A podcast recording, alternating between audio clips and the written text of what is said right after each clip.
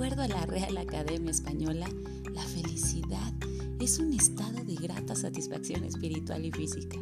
Bienvenidos a este capítulo 4, El secreto de la felicidad. Soy Adle Silva. Anteriormente hablamos sobre gratitud y generosidad, dos conceptos que sin duda están ligados a la felicidad.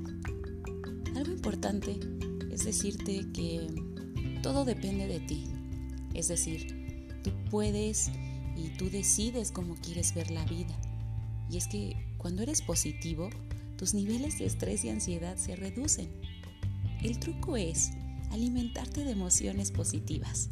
Recuerda que el optimismo o el pesimismo se contagian. Por ejemplo, llegaste muy de buenas a tu empleo y la primera persona a la que saludas no te responde, pero piensas, seguro inicia mal su día te topas con un compañero de trabajo que comienza el día quejándose de su jornada laboral y entonces empiezas a sentir estrés. Y encima de ello, tu jefe llega de malas y todo empeora. ¡Para!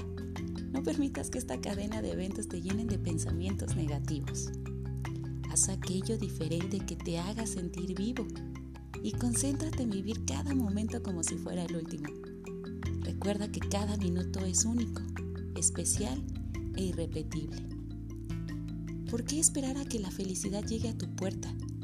Yo te invito a poner atención en aquellas acciones que mejoran tu percepción del mundo exterior.